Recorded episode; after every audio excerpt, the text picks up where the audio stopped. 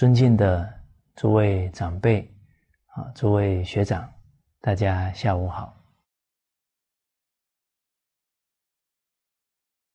啊，我们上一次啊，刚好课程啊遇到我们马来西亚校长职工会啊啊主办的这个校长营啊，刚好就群书治要啊为政教化篇呢啊跟大家交流当中啊。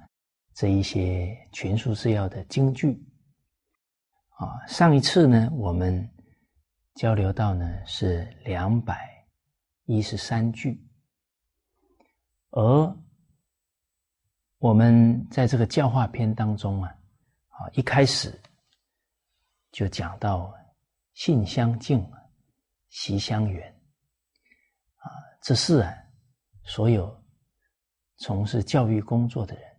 啊，一定要肯定的真相啊！相信啊，人性本善啊，进而啊啊，愿意呢，用这一份呢教育的爱啊，用这一份教育的使命感呢啊，去陪伴孩子成长啊，让孩子呢都能成圣成贤好，而。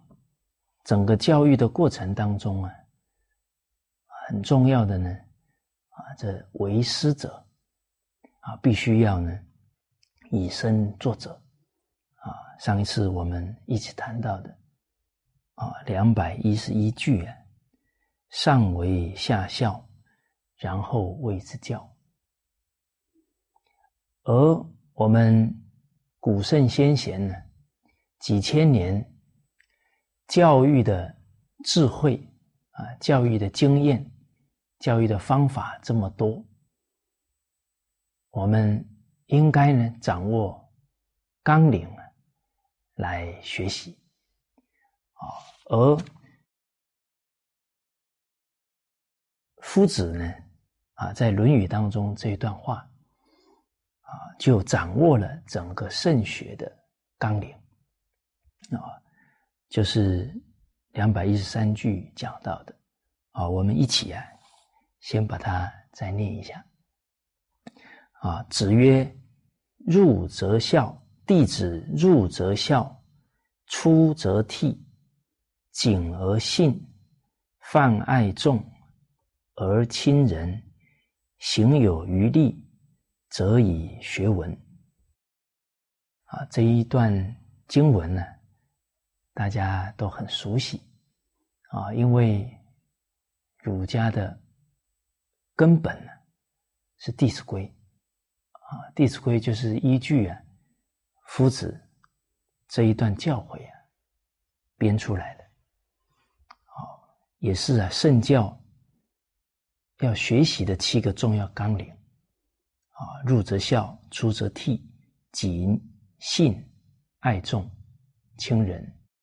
余力学文，啊，每一次念到这一段呢，就让我想到啊，很多年前呢，在吉达州啊，我们有几天呢传统文化课程啊，跟当地的百同胞呢一起分享啊，课程还没结束啊，还没开始以前呢。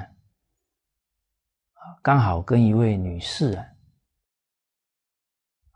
在一起用餐的时候呢，啊，了解到她是孔子的后代。那他就说到呢，他这几个月啊，才读到《弟子规》这一本经典。可是他读的时候啊，非常的欢喜，啊，因为他每读一句，啊，比方。啊冬则温，夏则静，啊，出必固，反必面，啊，他一读到呢这一句京剧的时候啊，他就想到了他小的时候的情境，哦，他的父母，啊，他家里的长辈啊，从小他们成长的时候都是这样子啊，在对待他的父母啊，对待家里的长者啊，所以虽然他是第一次读啊，但是他对于所有的京剧啊，一点都不陌生，非常的亲切啊，这个感觉跟我们不大一样。啊，我们读起来，哎啊，原来应该这么做，哎，在他们读起来呢，都觉得，在他记忆当中是再熟悉不过的。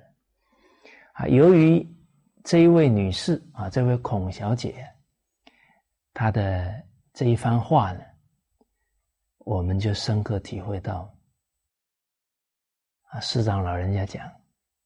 说《弟子规》啊，不是给小孩做的，啊，是父母啊以身作则，做给小孩看，啊，让小孩潜移默化当中啊就学会了，啊，尤其三岁看八十，啊，七岁定终身呢，那他三岁以前，整个家族几十个、几百个长辈都是这么做。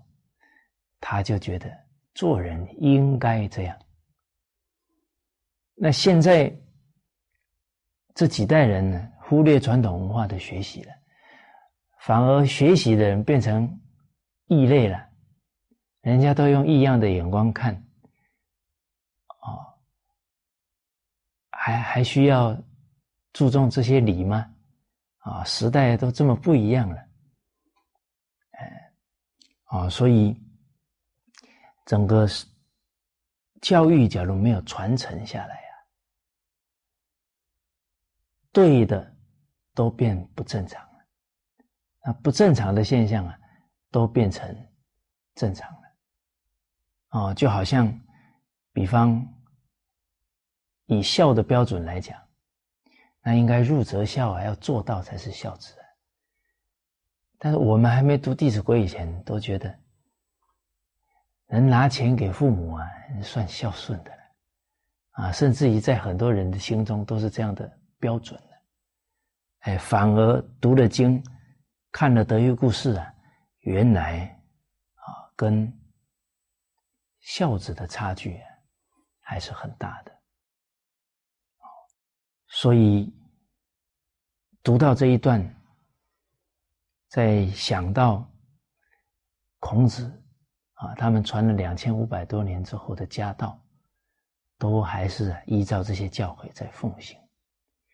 哎，所以我们要教孩子、教学生呢，首先呢，要自我教育才行了。哎，因为毕竟啊，客观来讲，我们这几代人都是缺乏伦理道德的一代。啊，如果我们在接到这些教诲，没有先第一步是自我教育啊，就要去教导学生、教导孩子，这个身教啊，可能就没法到位了。哦，那古人又说：“言言教者诵啊，身教者从。”啊，身教以身作则呢，孩子。他的本善呢，就被长者的行为啊所唤醒了，那他就很自然的效法。但是，假如老师、父母、长辈本身没有认知到啊，其实应该从自身来做起的话，那都是用言语要求孩子，自己又没做到啊。那可能小孩子心里啊都不服了，哦，所以看到这个弟子入则孝啊，这个孝字啊，可以算是呢中华文化的核心所在，啊，也是德行啊的根本所在。但这一句话要。落实啊，坦白讲也不容易啊。比方《孝经》里面讲：“身体发肤，受之父母，不敢毁伤，孝之始也。那真有孝心啊，会很爱护自己的身体。哦，就像曾子啊，他是孝子，他给我们表演到的态度呢，是临终。哦，都是啊，念念呢，想着，父母把完整的身体给了自己，他也要完完整整的把它保护到啊生命中的最后一刻。哦，在泰伯第八啊，《论语泰伯第八》里面就讲到。他病很重了，把学生都找来，啊，让学生看看他的手，啊，看看他的脚，哎，都是完好的，啊，他说到呢，战战兢兢啊，如临深渊，如履薄冰，啊，用这样的态度呢，来保护好自己的身体，哦，不能呢伤害父母给他的身体。他保护身体啊，是这个态度。我们可以想象得到，他保护自己的德行啊，一定也是如此啊，不不敢呢放纵自己。而身体发肤受是父母呢，我们都熟悉这一段教诲，但是真正每一天我们。能像贞子这样战战兢兢保护好身体吗？哦，哎，那假如这个念头断了，什么念头进来了？呃，可能是随便的念头进来啊，没关系了。哦，啊，或者是呢，自己的性格做主了，啊，太逞强了，哦。所以，真的要奉行传统文化，那不从性格改起啊，也很困难。啊，尤其是成年以后学，几十年成长啊，养成了一些习惯了。啊，像我性格当中啊，啊，就是比较逞强，啊，尤其还不会拒绝。啊，你比方，有时候。一个半小时、两个小时，这课讲下来，那刚好有同事啊，哦，还是大众啊，啊，刚好有问题啊要探讨，哦，那他他就我上完课就来找我嘛，那我就不大好意思拒绝人家。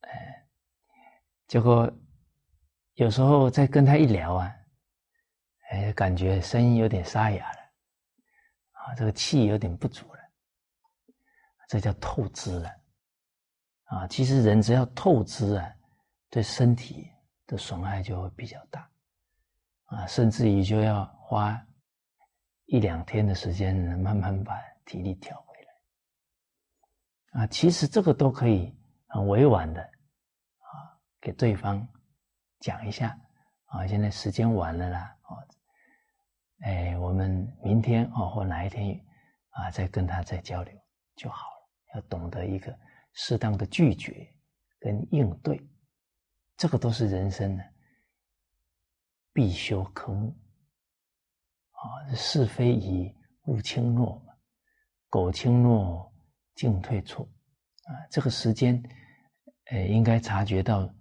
在体力上呢，需要调节一下，不可逞强。哦，那这个情况我常犯，哎，也一直提醒自己，还还没有彻底把它改过来。哦，同样的人，假如应酬多，不懂得拒绝，啊，对自己的体力啊、身体的损害啊，还是会很大。你说一个人讲义气呀？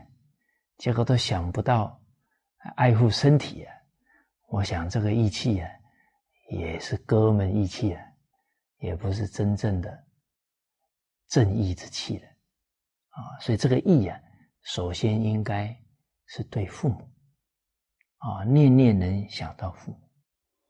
而我相信呢，当我们在跟这些因缘互动的过程啊，我们考虑到的是孝道。我相信，人家都会能体谅，啊，所以人生在应对当中啊，该拒绝的时候啊，最好的啊，可以让他对方理解到，啊，父母会担心啊，啊，妻儿会担心啊，这样比较勉强或者不适当的这个应酬。啊，啊姻缘呢，都可以委婉的啊，把它推迟掉。而对于传统文化呢，这么好的宝贝啊，为什么受益的人有限呢？首先呢，是大家学习呀。有没有能够呢持续啊？所以道德学问跟身体健康啊，必然要有恒心，才能够成就得了。那伦理道德这么好的教诲，哎，人为什么不能有恒心坚持去学呢？因为他的信心不足。哦所以，任何事情啊，要能成就啊，信心是大根大本。你比方一个家庭，夫妻之间互相信任，那二人同心，其利断金。啊，夫妻之间不信任呢，那这个家就不可能会兴旺了。啊，你去看医生，对那医生不信任。他开的药再好，我看也治不好病。哦，你去跟着一个好的老师学习，你不信任他，那要学到东西也不可能。哦，那包含经营事业，人无信不立，就不可能呢在社会立足。而很多人一开始接触传统文化，啊，非常激动。但学一段时间之后啊，他可能那一份动力啊，哎，慢慢有时候会退掉。哦，这个可能跟他对传统文化认知不够深，哦，不够了解，还遇到一些情况呢，哎，他他又觉得。感觉到很大挫折，啊，他又把这个责任又推到了传统文化上了，那可能他就这个信心啊就会大打折扣。啊，你比方我们看到这个入则孝，啊，就会觉得这个孝道很重要，啊，那赶紧叫孩子要孝顺。那假如呢，教了以后呢，孩子不是很孝顺，他可能就会生怀疑了。那孩子不听啊，不受教啊，啊，所以一开始学习呀，对于学习的态度啊，非常重要。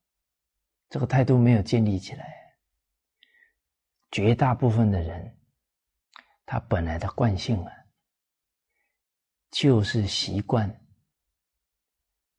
把问题都怪在外在的人事物，很少是从自己身上来反省起。哦，假如这个人没有学传统文化呢，他都是从自己反省起，那这个人不是普通人。啊，他可能是真子转世的，啊，吾日三省吾身呢。啊，还是了凡先生转世的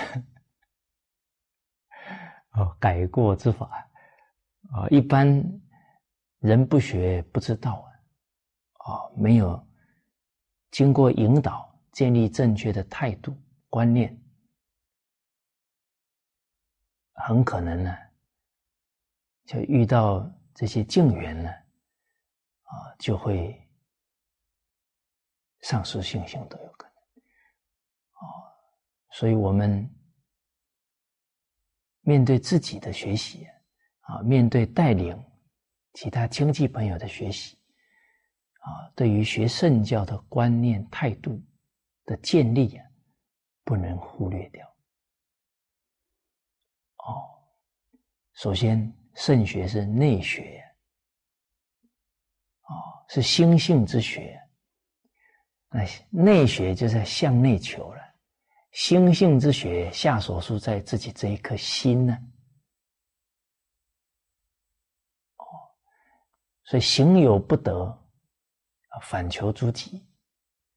那这个学习的观念他有了，哎，他一遇到情况，你一提醒他啊，对对对，哎，我自己的问题在哪里？哦，刚刚我们讲到，你要去要求别人，要求孩子。自己不先做，没有以身作则，那可能会适得其反。哦，而坦白讲，自己对于这些道理越深入啊，自己才有信心。哦，不知道大家学习过程当中，啊，您一开始学传统文化非常热忱，啊，想多跟朋友介绍老祖宗这些经典。哎，可能人家会泼个冷水给你，啊，有没有觉得，哎，有委屈的感觉，啊，或或者觉得很不被理解，哦，哎，假如我们有坚定的信心呢，这些都影响不了。哦，像我从事教育工作，对孔子讲：“夫孝，德之本也。”教之所由生也，啊没有丝毫的怀疑。啊，而且坚信呢，只要从孝道教起啊，这个孩子的德行、学业，以后都不用担心。哎，我们有这个信心。哦，尤其越体会呢，这个百善孝为先，啊，孝心开呀。百善皆开，从《弟子规》当中就感觉到了啊，孝悌忠信礼义廉耻仁爱和平啊，是八德啊，两个说法合起来十二个德德目，而这十几个德目呢，根在孝道。哦，在《论语》里讲，君子务本。本立而道生，这根本掌握住了，自自然然，它能成长茁壮，开花结果。好，这个悌呢，从孝出来的，兄弟睦，孝在中。哦，这个忠，从入则孝里看到，亲所好，利以为具。那对父母忠，才能对其他的人忠。哦，你不爱其亲而爱他人者，谓之悖德，那违背道德了，啊，违背人的性德了。信一定是先对父母所信的，啊，父父母命，行勿懒，啊，答应父母的事情，赶紧去做，啊，礼。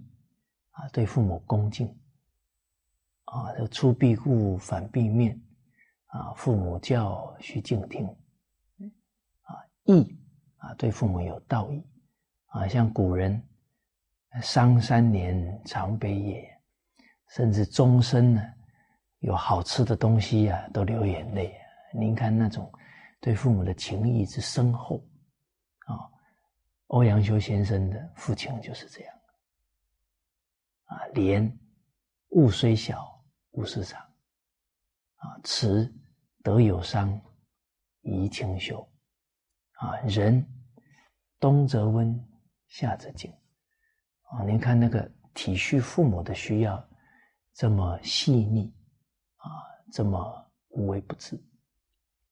爱，亲有疾要先尝，昼夜侍不离床。床。这个汉汉景汉汉文帝是三年呢，这样照顾他的母亲。啊，和对人呢非常温和柔和，啊，亲有过见始根，怡无色，柔无声。平，一个人心平气和，功夫从哪里练出来？啊，一定从家里跟父母的相处啊。父母误会他，甚至责打他呢，没有丝毫的怨言，没有丝毫的不平，豪气水，踏无怨。哦，我们想到贞子，他把父亲种的瓜呢，不小心给弄断了。那就等于是前面的这个种植啊，都白费功夫了啊！父亲一时啊，情绪没有掌握住，把他给打昏了。哦，我们看到贞子醒过来，没有丝毫的不悦啊。第一个念头就考虑啊，父亲在担心他的身体了啊，他赶紧拿。古琴出来啊，弹奏一首啊，让父亲知道他身体没什么问题。哦，所以这样的人，他对父母那种和平、那种至孝啊，他那个父子有情啊，终身保持。那他再把这个对父母的爱呢，推演到。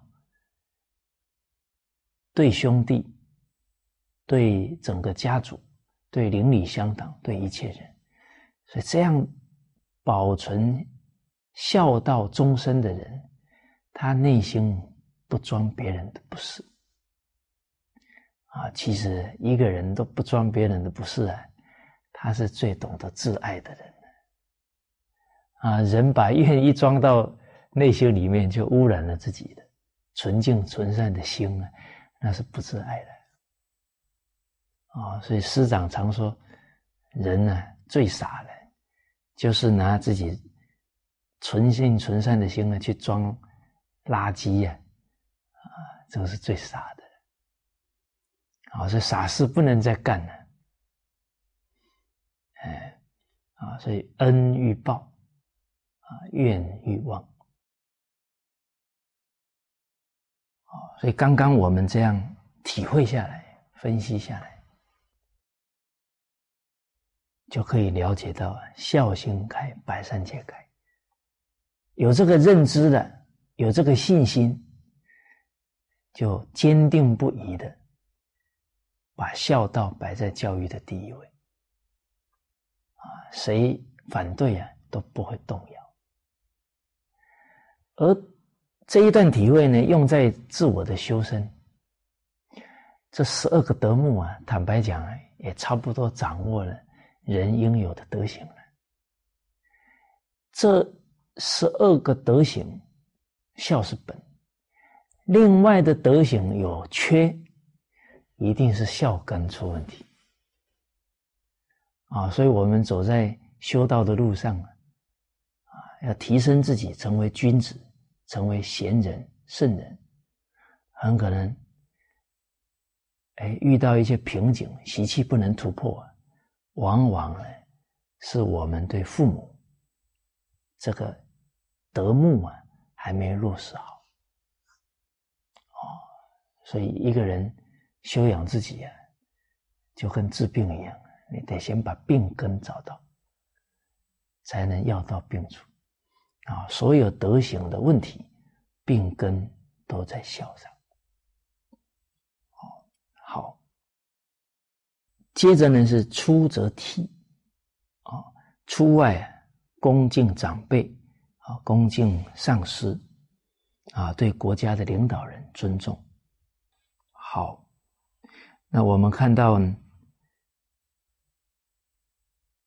假如一个人没有出则悌啊，那他到单位去呢，不尊重领导啊，那那个傲慢的话呢，成事不足，败事有余啊，啊，还会带动其他的人对自己领导也不恭敬，这个就很损阴德了。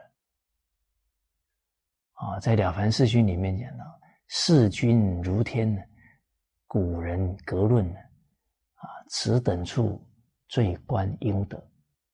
啊，对领导、对国家领导者忠诚，这积很厚的阴德。啊，但是不恭敬领导，啊，不恭敬国家元首的话呢，这个是很损的。啊，所以这个民主社会啊，也要教导出则悌啊，也要教导呢，啊，要忠于。一个国家的元首，啊，不能变成呢，每一个人都可以肆无忌惮的骂国家的领导人，这个对社会风气很不好，对自身的修为啊是很大的伤害，啊，所以我们不能空有一个民主制度，最后人心都是堕落的，那。其实，这个损失就太大太大。我们要了解，人这一生最大的意义跟价值，就提升自己的灵性，提升自己的道德智慧，这是人生最有意义的事情。啊，假如到最后不尊敬父母，不尊敬领导，不尊敬国家。这些元首，那岂不是绝大部分人都走着堕落的路吗？哦，哦，因为人世间呢，万般将不去啊，身体都带不走，身外之物怎么带得走？啊，所以这一些能看透的人，他就知道人生的取舍了。身外之物啊。够用就好了，更不要成为自己的累赘呀！哦，而灵性的提升、智慧的提升，片刻不可松懈啊！因为学如逆水行舟，不进则退。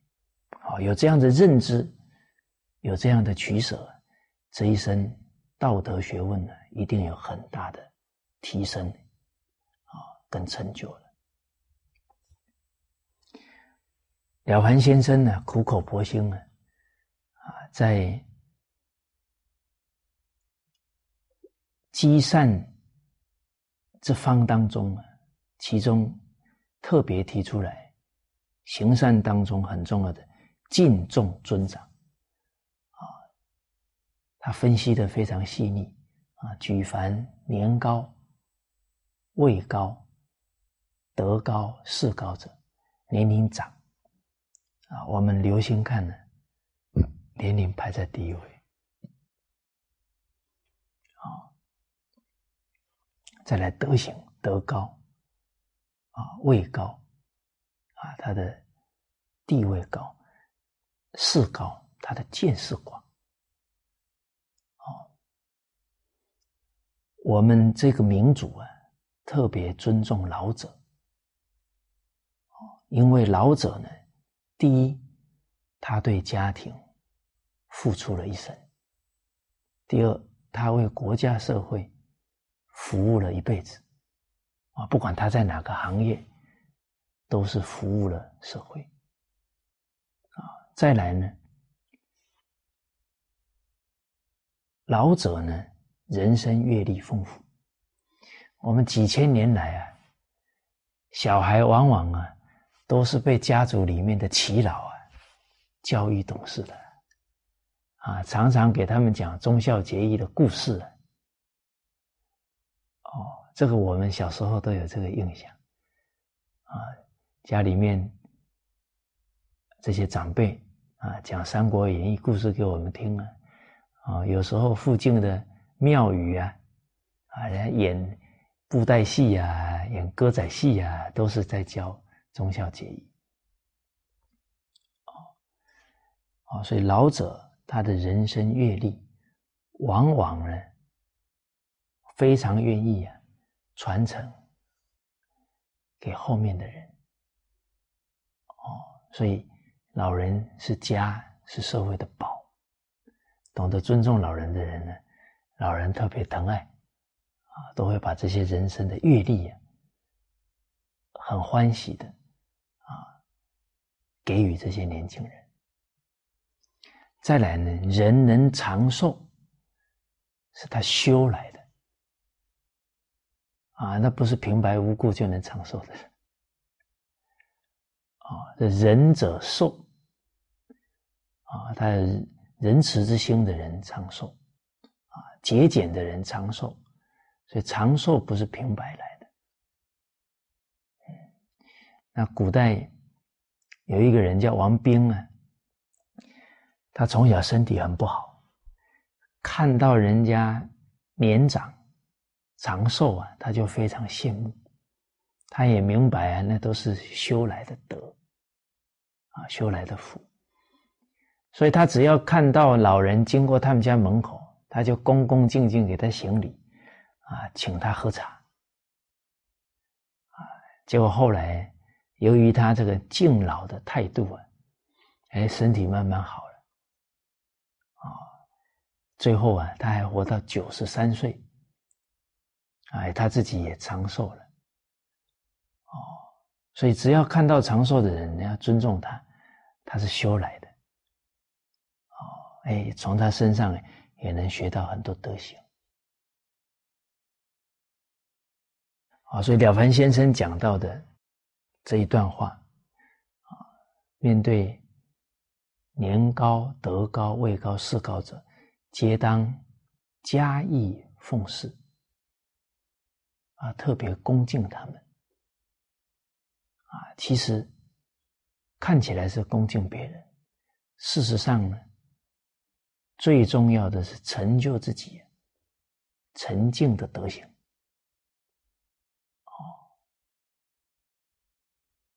自己得的福慧啊，其实是最大的，啊，所以其实恭敬别人呢，才是真正恭敬自己。那这一份敬重尊长呢？啊，了凡先生说下所述，在家而孝顺父母，啊，是深爱婉容，柔身下气，啊，那侍奉父母，家里的长辈啊，啊，就让自己的心啊调柔了，啊，对他们讲话都是很柔软。啊很低调，哦，然后脸部啊都是非常这深爱婉容啊，那个都是很深情的，啊，很柔和的，然后柔声下气啊，在天天这样侍奉父母长辈。后来就养成这样的习惯，好，那人这一份敬长的心呢，是和气隔天之本。这个隔天就是感动上天，啊，对父母长辈都是这种柔声下气的人，那铁定啊得到上天的垂爱。啊，那反过来哦，对父母长辈以至于。走出家庭，在团体当中，啊，对人傲慢，啊，对长辈都无礼的，那不止不能感动上天呢，那每一天可能都要造不少罪孽。哦，好，哦，所以这个入则孝，出则悌，啊，是德行的根所在的。接着我们看“谨而信”，看到这个“谨”字啊，就想到呢，谨慎为保家之本。哦，谨慎的态度啊，才能保住这个家道，以至于从自身来讲呢，这个德行学问要成就啊，必然要有谨。啊，不然。立名于一身呢，失之之顷刻之间。哦，刘备给孩子的教诲：勿以善小而不为，勿以恶小而为之。其实这些教诲的背后啊，对人性啊，都有相当深的体悟。这个心呢，随时。在变化，它是往好的变还是往不好的变呢？每一天都会有发展的。勿以善小而不为。虽然这个善是小的，他看到都不愿意去做了，慢慢的，他那个好善之心不就退了吗？哎，这件恶虽然小。但是他要去做，慢慢那个恶心不就做大了？哦，所以都不能真正要把孩子教育好，都不能忽略小事的。啊，所谓小时偷针呢，大时就偷精了。哎，哦，所以古人了解到这一点呢。对自己任何一个小的细节都谨慎啊，哪怕是自己一个眼神都要护住啊，跟恭敬心相不相应？跟真诚心相不相应？啊，这个恭敬的态度很可能就在每一个细节当中退失掉了。哦，那你比方，哎，一个人。比方打哈欠，啊，对面都有人呢，哎，他都忽略了，没有把手遮起来，那他的恭敬心在那种情况根本都没提起来，慢慢慢慢的就退失掉了。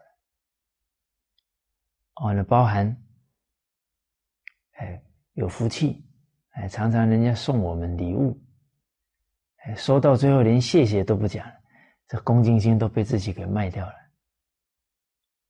哦，那包含人家关心我们，哎，最近身体怎么样啊？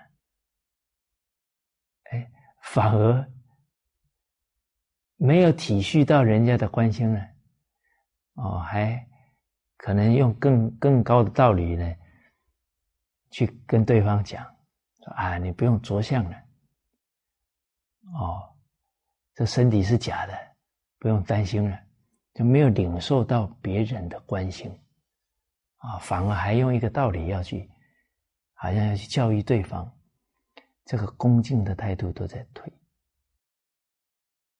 哦，所以这个谨慎，保护好自己的道心呢，很重要。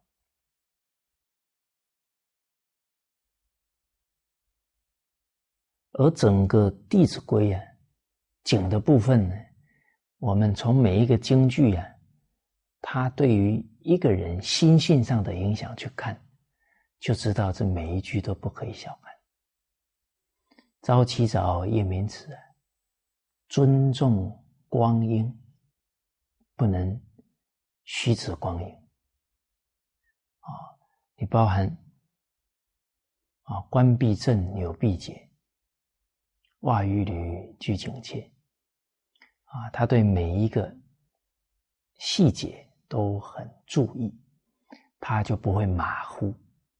那穿个衣服马马虎虎的，啊，呃都没有扎好，嗯，出去就出洋相。哦，那人家看这些生活细节，常常出情况，真正明理的人就觉得这个人不值得信任，做事啊不慎重。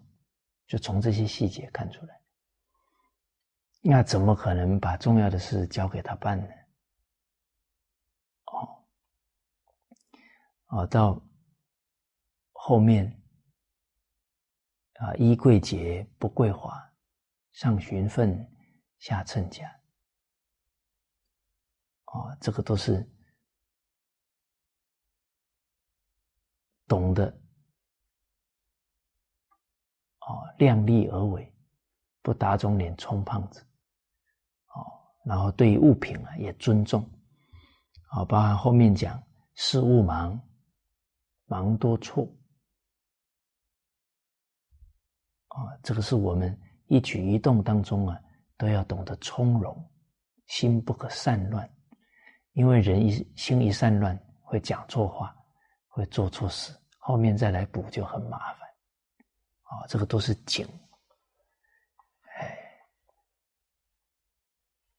哦，那我们之前还跟大家交流到，那管宁学问很好啊，就从这个景胜看出来了。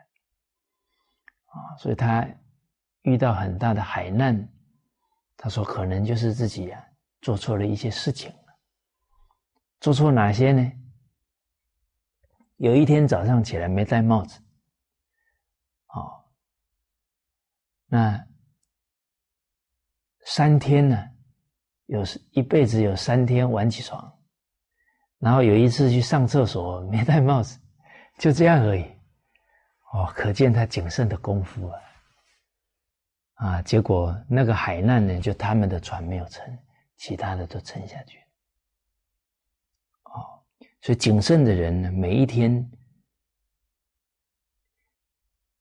一言一行啊，都在积功累德。哦，他做的那个木榻，他做了五十年了，那木榻都是木板做的，他膝盖的那个位置啊，都被他坐穿了。哦，啊，再来信啊，这个言语口为祸福之门。非常重要，那自己的祸福啊，包含整个家庭的和乐与否，都跟言语有关系。啊，接着是泛爱众啊，懂得这个众啊，啊，不只是爱人啊，爱一切生命。啊，之前我们有讲到呢，曹兵是一个非常仁慈的武将，啊，甚至于连昆虫啊都不忍伤害，啊，所以我们一个人很有爱心啊，从哪里修起呢？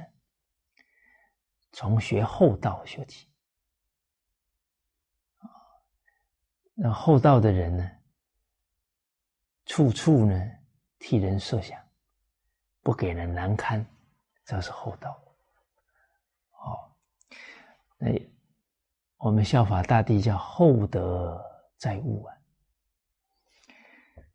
而在很多圣贤的行持啊，哦，包含经典当中啊，让我们感觉这个厚道呢，从几个方面呢来学习。首先呢，慎终追远，明德归厚。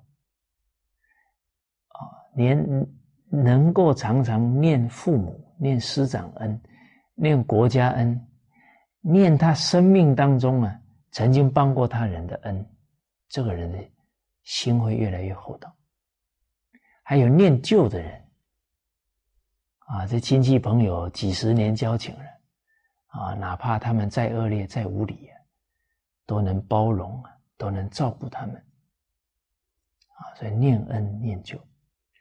哎，说到这里，我们哎自己反思一下啊，曾经对我们恩德很大的人呢，哎，我们好像也很久没有哎去看看他们了啊，那可能就提醒我们，我们可能这个恩呢也不容易提起来。好啊，再来呢，这个厚道的人呢，不计较。然后呢，肯承担，他肯吃亏，这个人厚道，啊，自己多付出一点呢，哎，他反而欢喜。哦，而这个不计较的人呢，铁定要呢不念怨。啊，人假如心里面装着别人的过失啊，这个一遇到机会，可能就借题发挥了，那这样就苛刻了，不厚道了。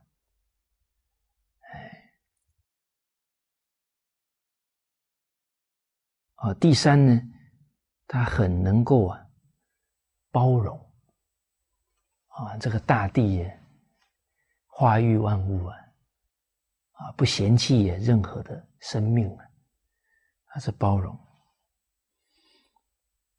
哦，那像古代有一个教育部长叫马申啊，他的。父亲啊，非常仁厚。他的父亲呢，四十岁啊左右才生了孩子，啊，所以家里很宝贝啊。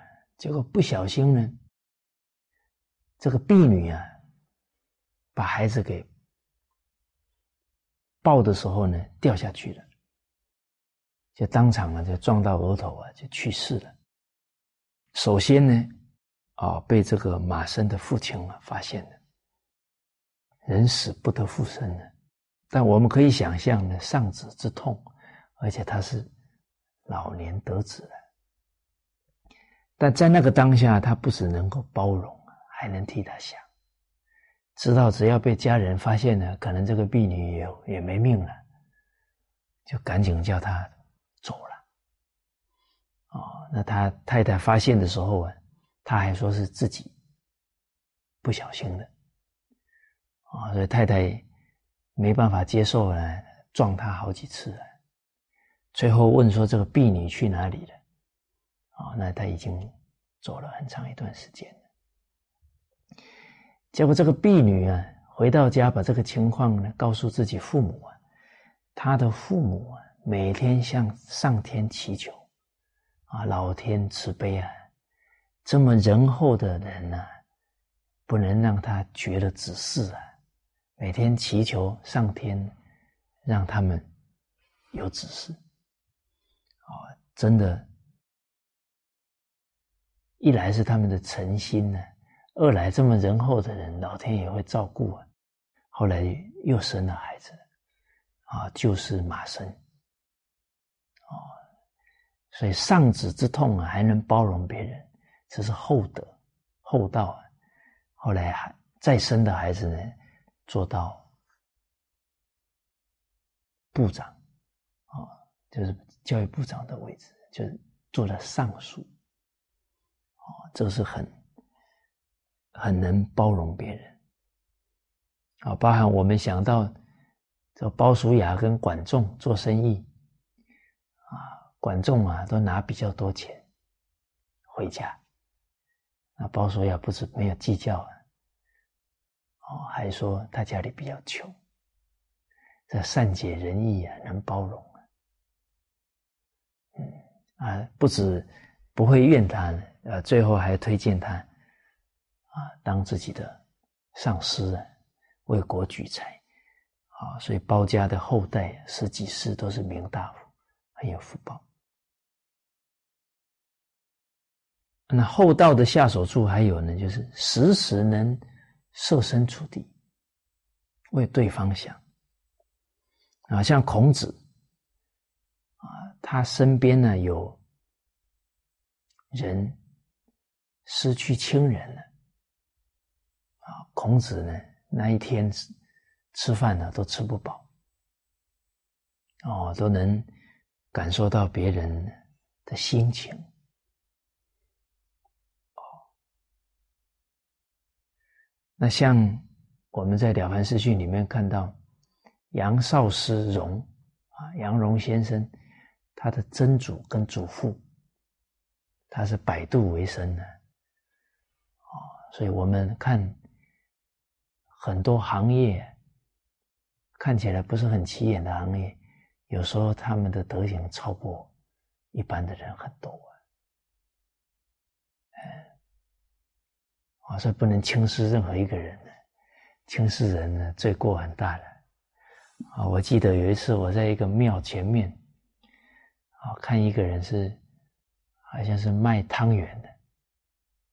啊，他虽然做小生意哦，哎，可是后来跟他聊起来，嗯，他饱读经书啊，啊，讲起历史来滔滔不绝，啊。哎，当下我觉得哦，幸好对他挺恭敬的，不然就造罪业了。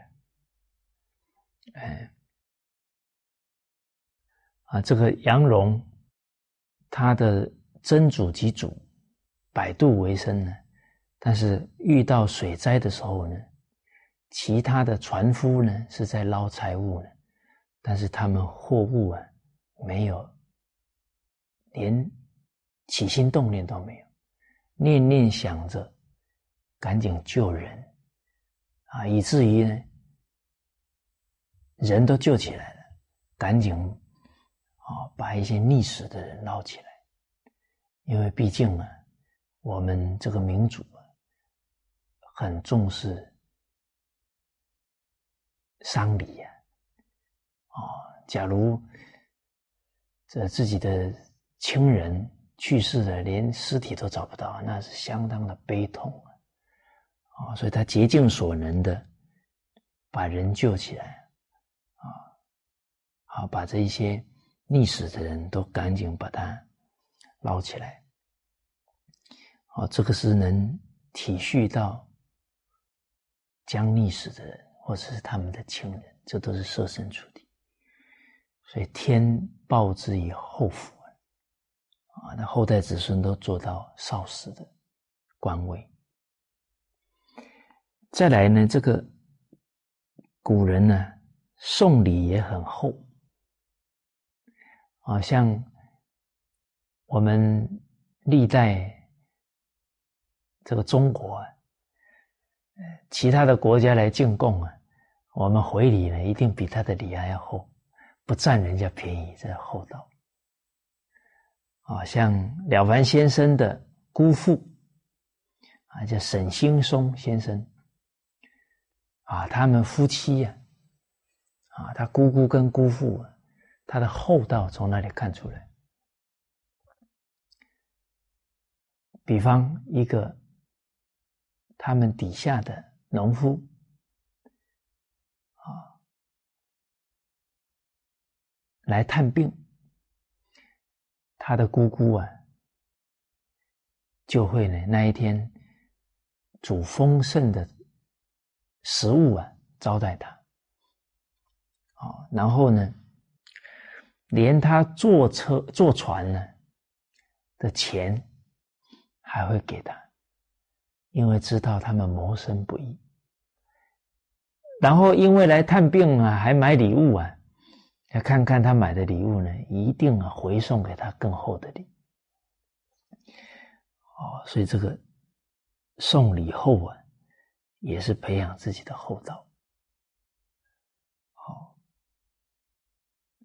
好，再来呢，言语啊，谦卑不傲慢，因为人一傲慢呢，就会给人很大的压力。啊，这个都是从每一个。生活细节，一言一行，培植自己的厚德。再来，而亲人啊，亲近啊，仁德之人啊，因为人生总在呢遇到的缘分不同啊，所以古代孟母三迁，包含以前的家族，为后代子孙呢。都是要千里寻师啊！哦，很多这些家族的长者啊，煞费苦心啊，啊，为整个家族呢后代找好老师。那这个时代啊，也非常多的父母啊，为了让孩子呢啊亲近到好的老师啊，哦，也是。非常的用心了，啊，啊，所以我们感觉到呢，这些父母啊，确确实实很有责任，啊，希望把孩子培养成有德行的人啊，才对得起家呢，对得起社会。啊，那我们有时候也会有人问到哦，那啊，在啊哪一省哪些地方啊，有没有什么好的老师啊，好的啊传统文化的单位啊？啊，而这些父母长辈们，啊，只要能啊遵循呢，啊，比方说啊这个。当地附近啊，他们学习传统文化啊是有师承的，因为传统文化是师道嘛，哎，那这个可以是去了解一个因缘的标准啊，那包含这个团体呢啊，它不以啊传统文化呢为赚钱的手段。啊，这一点也很重要。哦，啊，那当然，他们维持一个生活啊是需要的，但绝对啊不会以弘扬传统文化来达到他赚很多钱的目的。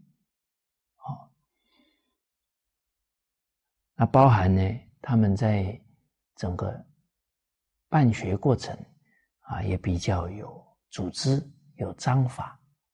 啊，因为传统文化，它落实在生活工作当中呢，啊，应该还是懂得计划啊，懂得做事的这些原理原则才对。啊，从这一些地方啊去观察，哎，去判断就好，哎，不能很激动，哦，那没有清楚这个缘分成不成熟啊，那就把孩子给送去了。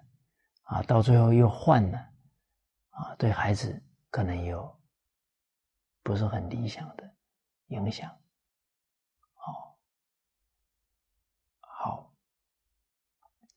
那只要有诚心啊，相信好的缘呢，都能够接得上，啊，因为这一份诚心呢，祖宗会保佑，啊，圣贤会保佑，啊，这行有余力，则以学文。啊，真正实行了这五件事之外啊，啊，再好好学习啊古圣先贤的典籍。那这一段话呢，也是在彰显知所先后。这些德行都是根本，不扎实的啊，学一大堆，哪怕是经典，都有可能傲慢。啊，我们看。民国初年呢，很多从小读古书的人，但他德行的根基不稳，啊，最后呢，在世界享有很高的学术地位，但是却否定自己的传统文化。哦，那他们有这样的学问跟才识啊，人家才听他的呢，可是他却忘本，所以对整个文化的伤害非常非常的大。没读古书的人，他还伤害不了。哦，所以必须入校出体啊，不然越有学问，可能后面对家族甚至对整个民族的伤害会更大。啊，所以民国初年这些破坏自己传统文化的人，给我们这个时代。是非常重要的借鉴，不能再培养出这样的人出来了。啊，我曾经呢读过一个民国初年非常有名的文人的文章，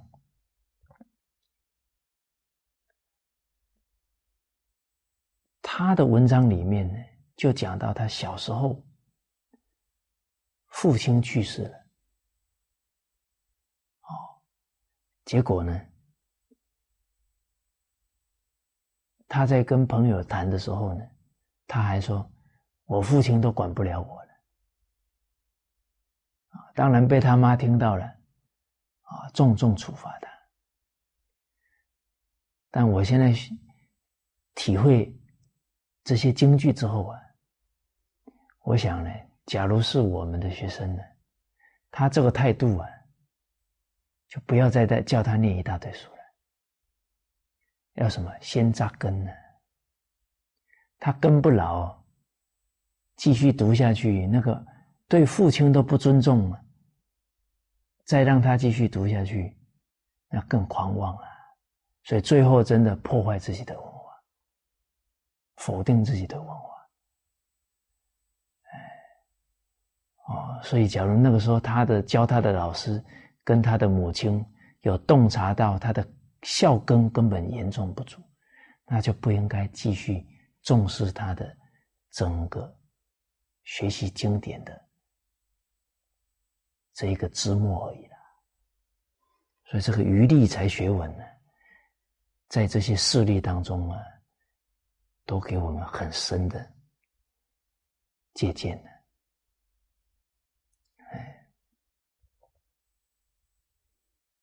哦，那这一点呢，实实在在讲，没有很深的体会啊，真正在从事教育工作，还是会忽略。什么时候才汲取教训？这学生真的出问题了。才继续教训。比方说，一个国家的元首贪污了，他小学的老师才注意到，他的父母才才能体会到，你不把他德行弄好，官再大只是祸国殃民而已。哦，包含现在传统文化在弘扬，我们这几代人都是根基不牢的。不把入孝谨信爱重这根稳稳的扎下去，很难不迷失在别人的赞叹跟掌声当中。他只要不从这些根下手，最后必然狂妄。啊，连对他有恩恩的人，连教过他的人，他都会瞧不起。啊，最后杀伤力很大。因为他在讲课了，完了讲课的人讲那么好，最后德行啊，对父母老师都不尊重，那他的流弊就会非常大。哦，所以教育啊，文化的弘扬啊，不能求很快看到效果。哦，所以传统文化第一个时期啊，是宣传，让大家知道自己的文化好。接着啊，都要走入扎根期，不管是当父母、当老师、当领导的，必然要做，必然要在自己的习气当中下功夫才有可能。好，好，我们接着来看两百一十四句。好，我们读一下。啊先王见教之可以化名也，是故先之以博爱，而民莫疑其亲；臣之以德义，而民心行；先之以敬让，而民不争；导之以礼乐，而民和睦；士之以好恶，而民之敬。古圣先王呢？这个建教呢，就是他们体会到啊，这个顺从人性的教育啊，是可以感化人民。那古人他们体会到啊，天人是合一的，所以常常呢，都是效法天地之德。哦，所以这一段话前面。是讲到啊，孝啊是天之经也，地之义也，啊民之行也。这个孝呢，就跟天啊运转不息啊，这个天四时啊运转啊，春生夏长，秋收冬藏。它是恒常不变的道，地之义也啊，这个地是顺承上天，孕育万物哦的这个德行。啊，所以天经地义啊，就从这里来的啊。所以人人民这个孝道啊，就跟天经地义一样，哦，不能改变。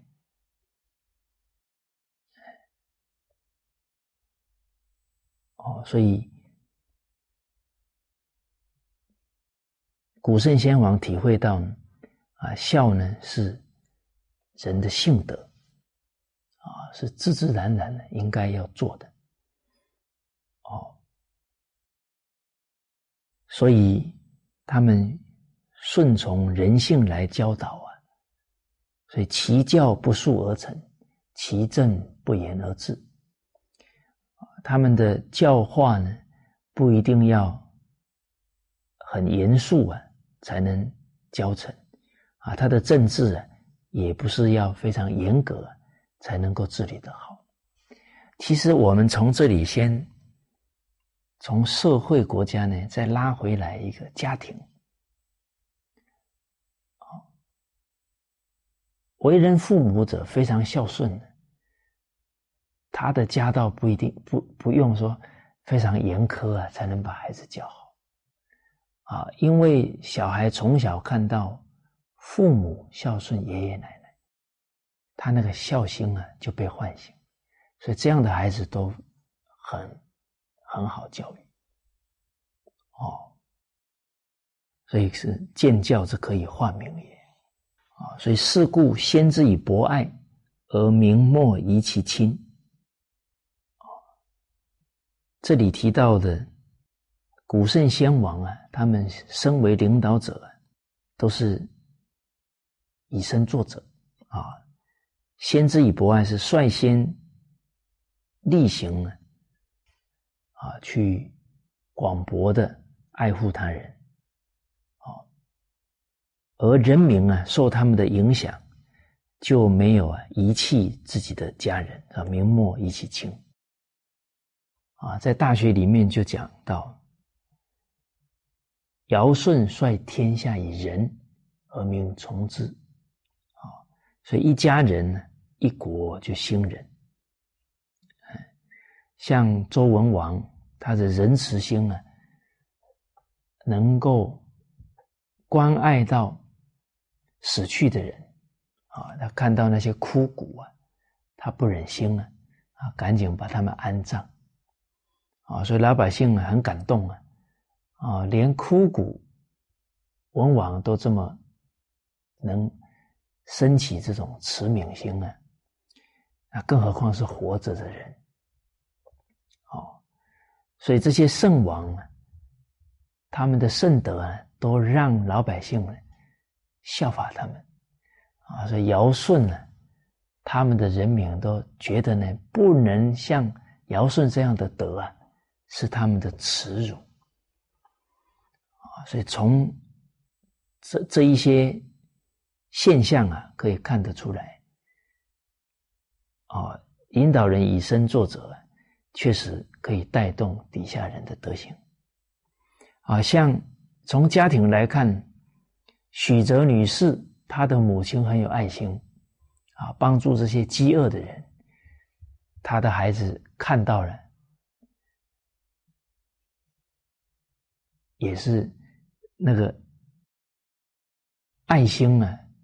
很小啊，就已经发出来啊，所以他的兄弟姐妹啊，都从事于公益的事业啊。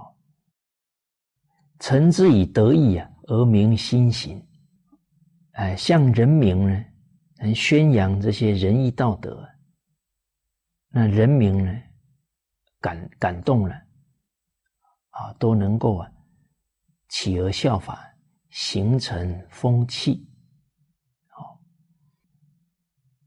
在我们中国大陆呢，从零七年开始啊，就有举办了道德模范。啊，两年举办一届啊，呃，零七、零九、一一年啊，今年啊还会有道德模范的评选。好，那我们看到呢，这些道德模范被表扬之后啊，老百姓啊都很感动。都企鹅效法他们的精神，哦，而且参与的人非常踊跃啊！我记得这个一一年的时候啊，那么参与评选的人就超过一亿一亿人。哦，那每一年都这样办，那整个国家呢，大家效法仁义道德的风气啊。就会非常的兴盛，好，所以这个重要。但是大家冷静哦，现在多少政府在做这个事情？不多呢，啊，所以身为国家领导人，能够重视到德教，那这个是整个国家人民的福福分啊。接着，先知以敬让而民不争。领导者呢，率先做到恭敬啊，礼让谦让，那人民就不会争斗抢夺了。在周朝啊，孔子常常会赞叹到啊，周朝建国的啊这些古圣先王啊，在《论语》里啊都有赞叹啊，像。周文王的大伯、二伯啊，太伯啊，仲雍啊，他们呢，把国家让给自己的弟弟啊，连国家都可以让了，还有什么不能让的？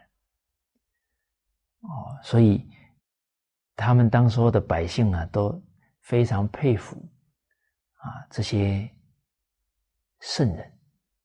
啊，所以名不争呢啊，像文王。当时候，他的德行啊，也是远扬，啊，有两个国家，虞国跟芮国，啊，因为土地争吵啊，结果两个人跑去找文王评理，啊，结果进入文王的管理的地区啊，啊，看到农民之间呢都不争。哦田地与田地之间的走道特别宽，在他们国家都是很窄啊，都互相抢啊。哦，然后到了大街上，看老百姓走路很有秩序啊，都互相礼让。啊，到了朝廷看这些官员也是互相礼让啊。这两国国君呢，还没见到文王就自己先回去了，就很惭愧啊。哦。哦，不止自己的人民被教化，连其他国家的人到了他的境内都被感动。好，啊，接着呢，导致以礼乐而民和睦。啊，我们看到这一段呢，再想想现在，啊，夫妻离婚率那么高，啊，包含家家有本难念的经啊，啊，以前。几十人、几百人住在一起，都和睦啊。现在三个人、五个人，甚至于夫妻两个人，可能每一天都有争吵啊，不能和睦啊。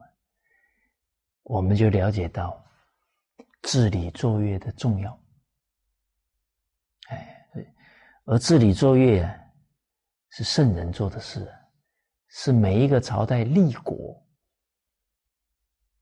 国家领导人最重视的一件事情，因为礼乐每天都在教化老百姓啊，没有礼了，那每天没有接受教化，当然整个社会风气一定往下。啊，父子之间有礼呀，啊，所以这个长者立，幼勿作啊，出必固，反必面呢。啊，家庭里面有礼呀，啊，所以我们施工啊，李炳南老师啊，非常用心良苦。那国家没有设立啊，那老百姓也不能一天不教化啊。老人家用心的编了常理举要啊，希望真正重视的人呢，有依循的标准。可以从家庭的子弟啊教起，好，那像《常理举要》里面都有提到啊，家庭之事啊，不可向外人言，这不言家丑啊，这言了家丑啊，这个家还能和睦吗？好，啊，包含人与人相处如何和睦。啊，常理举要都讲到悟道人之短，这样就跟人家冲突了。啊，勿说己之长，常常夸耀自己，不是给人家很大的压力吗？啊，所以这一份内心的对人的恭敬很重要。啊，常理举要又说，见失意人呢，不说得意话。这也是厚道啊，要时时能体恤人家的心情。哦，人家已经很难受了，我们还还讲着自己得意的事情，不就让人家更难看吗？啊，包含你见到老人，不能常常在那里说说老啊，哦，或者见到老人不要说那些丧气话、衰丧话。好所以，其实礼礼乐教化的力量，我们这几代人很难体会。啊，我自己呀，也是啊，从在庐江啊，每一年我们祭祖，知道那个祭祀之礼啊，对人心那内心的震动啊，感受感悟啊，太深了，真的体会到祖宗慈悲啊。时时都在护护佑着我们，啊，包含参加我们啊中心啊是一零年啊一一年一一年举办的婚礼，哦，那当下都能感受得到啊这个婚礼当中啊每一段细节。都是让人提起使命感，啊，让人不忘啊父母的恩德，啊，让人要承先启后，哦，所以不止那结婚的人影响一辈子，那所有参与的人通通接受教化一次，哦，那你看古代的人一年要参加过几次婚礼？那夫妻之间？一定就有情谊道义啊！他一他一年假如去参加十次，不是又接受十次婚礼的教化吗？哦，那包含音乐教化的力量非常大。哦，音乐确实可以通天地啊，感鬼神啊！那宫商角徵羽的五音啊，跟金木水火土跟。肝心脾肺肾呢是完全相应，哇，那个音乐是真能治病啊！啊，不止治身体的病啊，调节你的五脏六腑。人心有怨的时候，听了那个古琴中正之乐，听完真的怨就消掉了。所以那个能量很长很强啊！哎，我们从小没有。接受这些治世之乐，反而是接受那个乱世之乐，所以心浮气躁啊，哎，心都定不下来。哦，那些情爱呀、颓靡呀，啊，非常浮躁的那些音乐，反而对身心有伤害。好，好，所以整个礼乐的教化呢，我们体会多少啊，就落实多少，就带动多少。好，接着呢，视之以好恶而明之敬，啊，明确的能够强调表示，啊，人生呢应该崇尚什么，啊，应该要厌恶什么。